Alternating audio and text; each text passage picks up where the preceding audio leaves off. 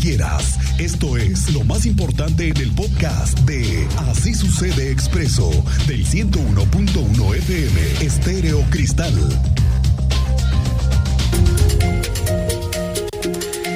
Bueno, pues ahora sí, ahora sí comenzamos a padecer el tráfico y los estragos de lo que padecemos muchos en esta ciudad.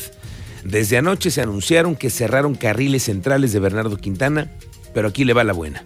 Después de que se deslizó una trave el domingo pasado, el gobierno determinó cambiar todo el puente, todo. Se retiran desde anoche dos estructuras para volverlas a poner y que el puente quede como nuevo y no reparado. Los cortes viales que en este momento están en este momento en proceso en Bernardo Quintana están desde anoche y esto ha sucedido debido a una determinación que tomaron los técnicos de la Secretaría de Desarrollo Urbano y Obras Públicas. Después de lo sucedido el pasado domingo, se tomó la determinación de que no se iba a reparar el puente, que le decía yo, esta semana lo fuimos a dronear el teniente Mérida y yo, antier estuvimos en la obra y detectamos que sí había algunos daños, pero determinaron cambiarlo completo. Se le exigió a la constructora que se hiciera el cambio completo del puente y no se parchara, no se volviera a hacer la misma adhesión a la, a la estructura. No, no, no. Lo que se está pidiendo es que se ponga nuevo, todo. Y por eso han comenzado a retirar las estructuras y las van a volver a empezar. Y está bien, que se tarden, pero que quede bien. Que se tarden lo que tengan que tardarse, pero que quede bien. Teniente Mérida, tú sabes de los cortes viales, cómo está desde anoche el, este momento de la eh, nueva determinación que han tomado los técnicos de obras públicas ahí en Bernardo Quintana y Sombrerete. Cuéntanos.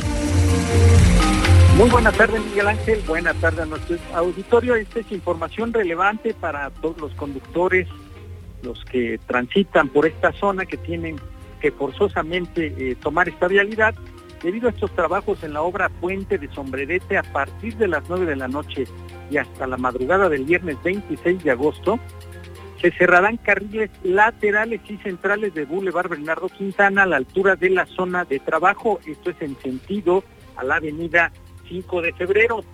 Desde anoche les dimos parte que un grupo de expertos estaba certificando mediante una diversidad de pruebas que la totalidad de la estructura estuviera en condiciones óptimas para continuar con la construcción y para facilitar el desahogo de las mismas se determinó retirar la primera y segunda trave que fueron colocadas el domingo en la madrugada y por estos eh, trabajos se están realizando los cierres a la lateral misma que estará restringida a la circulación hasta nuevo aviso para que se mantenga al pendiente en nuestras redes sociales. Estaremos comunicando en tiempo real lo que va eh, abriendo o cerrando la circulación las autoridades conforme vaya eh, abriendo los traves y los trabajos vayan siendo retirados, te los iremos informando, Miguel Ángel. Bien, teniente, estamos pendientes de tus reportes ahí en la zona de 5 de febrero y de Bernardo Quintana, en donde se están en este momento ejecutando estas obras. Oiga, esta semana ha sido el tema en Querétaro, el castigo a los responsables de hacerle daño a los animales. Y mire lo que ha sido, ¿eh? Esta sacudida que nos han traído como a todos nos ha caído, un balde de agua helada a todos conocer que la cárcel, sí, sí, sí, la cárcel y los millones de pesos van a ser necesarios para reparar lo que al inicio le pareció a alguien una maldad. Esta sacudida ya hizo que salieran a relucir otros casos de maltrato animal aquí en Querétaro y mire que son expedientes que uno jamás pensaría de veras que pudieran existir. Ayer cuando terminamos este espacio de noticias, un cuentaviente me hizo llegar un material visual que no pude ver mi experiencia periodística quedó ayer muy, muy chiquita para poder entender y terminar de ver el video, en el que una mujer mayor está maltratando a un perro con una herramienta de trabajo pesado.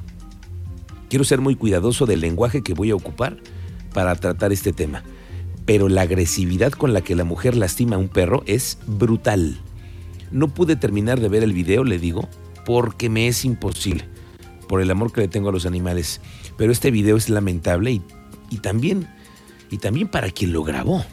Esa es otra. Y que no hizo nada. Este video ya es comentado en redes. Nos vamos enterando que las autoridades ya sabían y no habían dicho nada al respecto.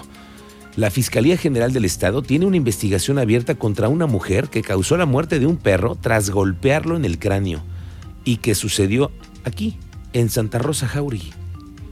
La secretaria de Servicios Públicos Municipales, Alejandra Aro, informó que se recibió la denuncia a través de la Dirección de Cuidado y Control Animal desde el pasado 8 de junio del 2021. Se acudió al domicilio acompañados de la Guardia Municipal. Nos cuenta que con apoyo de veterinarios de la Facultad de Ciencias Naturales de la UAC se constató la muerte del perro y se inició la denuncia ante la Fiscalía por parte de la Dirección de Protección Animal. Actualmente la queja se encuentra en curso. ¿Y sabes cuál fue lo que le determinó la autoridad municipal?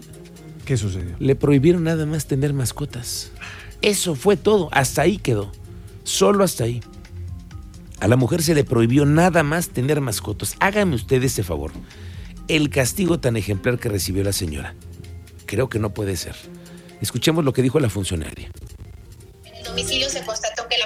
El canino ya no contaba con vida y para la integración del expediente se solicitó a la licenciatura de Medicina Veterinaria y Zootecnia de la Facultad de Ciencias Naturales de la Universidad Autónoma de Querétaro el servicio de la necropsia para determinar la causa de la muerte de la mascota y tener el dictamen necesario.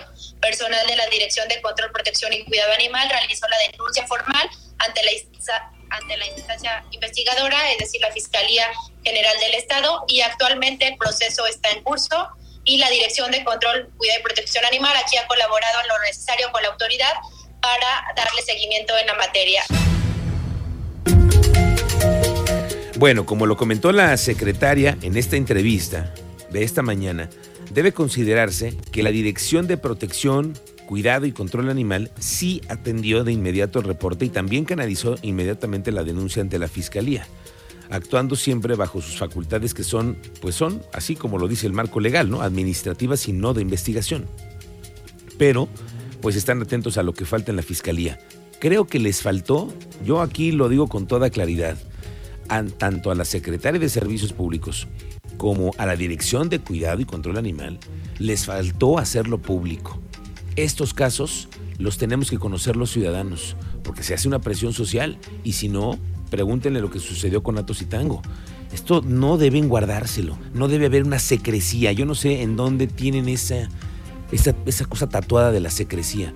Estos temas del maltrato animal deben de difundirse y deben de conocerse y hacerse público lo que está pasando. Es mi punto de vista. Y creo que se equivocaron a no hacerlo público. Lo vamos a platicar más adelante. El secretario de Seguridad Ciudadana, Giovanni Elías Pérez, destacó que van en tiempo y forma las obras de la construcción del nuevo edificio de esta dependencia, que estará listo en junio del próximo año en las nuevas instalaciones de la policía que ahora estarán en la reparada Avenida 5 de Febrero, en donde actualmente está la CEA, tienen por objetivo crecer las herramientas tecnológicas y dignificar el trabajo de la policía estatal. Bueno, la importancia es dar este, atención a las necesidades actuales tanto de la Secretaría de Seguridad Ciudadana como de los habitantes del estado de Querétaro, la modernización, la profesionalización crecer obviamente en todo lo que tiene que ver con herramientas tecnológicas y más que un edificio de seguridad va a ser todo un complejo, va a ser icónico a nivel nacional como lo han sido otros importantes en el estado de Querétaro y que va a venir eh, la verdad a dignificar mucho el trabajo que hace la Policía Estatal. A partir de este lunes, 29 de agosto, si este lunes con el regreso a clases, ahí te encargo, Cristian, el regreso a clases de lunes. Uy, papá. Con el tráfico que tenemos, con este tráfico y estas obras, esas intervenciones, las laterales cerradas, ahí te encargo, los que van a la zona escolar de niños héroes, esta zona escolar tan amplia. Toda la, la, zona centro. Que está ahí el Fray Luis de León. Bueno, es más, ¿sabes qué es importante, productora? Saber cuáles van a ser eh, las, eh, las formas en las que van a tratar a todos los estudiantes de la zona aledaña 5 de febrero. ¿Se les va a dar chance de llegar más tarde? ¿10, 15, 20 minutos, 30? ¿Hasta cuándo? Creo que tenía entendido yo 30 minutos de tolerancia. Bueno, hay que tenerlo claro, a ver si nos los dice la Secretaría de Educación, pero conocer si les van a dar ese chance a los papás porque si no, imagínate cómo van a estar las cosas cuando estamos reiniciando clases. Bueno, le digo que a partir de lunes comienza el regreso a clases y también la repartición de los 396 mil paquetes de útiles escolares a niños, niñas y adolescentes de escuelas básica y del CONAFE, aquí en Querétaro. La UCEBEC ya entregó todo este material, que son toneladas de cuadernos, lápices, plumas, imagínense. Todo esto ya, ya se entregó a las direcciones de cada escuela para que este lunes cada una de las instituciones inicie con la repartición de los mismos. Habla el coordinador de la UCEBEC. Nosotros esperamos que el próximo lunes estén 100% entregados en, las direcciones de las escuelas para que comience el reparto a los padres de familia en el caso de preescolar y primaria y puede ser directamente a los estudiantes en el caso de secundaria. Así es, a partir del lunes tienen que contactar al director del plantel para que les diga qué día les toca pasar a recoger sus útiles. Hay una nueva casa de representación del gobierno de Querétaro que se encuentra en la Ciudad de México. Digamos que es como una corresponsalía, una sucursal de algunos servicios del gobierno, pero que se ofrezcan también en la capital del país. Tú sabes más, Andrea Martínez. ¿Cómo te va? Buenas tardes, bienvenida.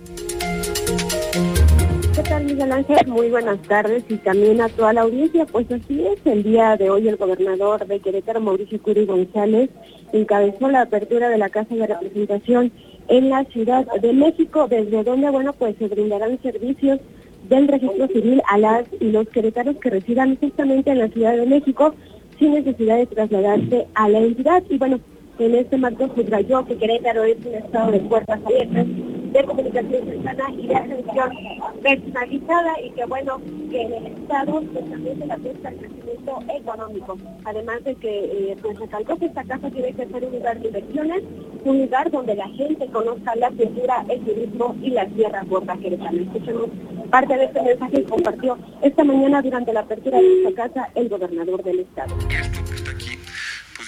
una sala de exhibición de lo, de, lo que es Querétaro eh, y que lo que podemos llevar hacia, hacia Querétaro en inversiones, en cultura, en turismo.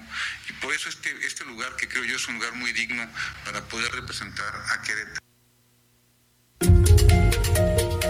Y bueno, también la representante del Poder Ejecutivo del Estado de Querétaro en la Ciudad de México, Paloma Palacios González, expuso que esta oficina de representación fungirá como enlace para el desarrollo de programas estratégicos en la capital de la República. También comentarles bueno, que esta casa contará con una ventanilla de atención que podrá enlazar las áreas de gobierno y a los funcionarios y los ciudadanos desde la capital. Esta nueva casa de representación, bueno, pues se encuentra en la calle Temístocles, número 88, en la colonia Polanco, cuarta sección, en la alcaldía Miguel Hidalgo, justamente ahí en la Ciudad de México, y la atención a las y los queretanos, bueno, pues se brindará de lunes a viernes, de 9 de la mañana a 4 y media de la tarde. Esta fue la información, Miguel Ángel. Gracias, Andrea. La ciudad de Querétaro se prepara para las fiestas patrias. Todos nos preparamos. Ya ve que va a haber bailongo en todo el centro de eh, la ciudad.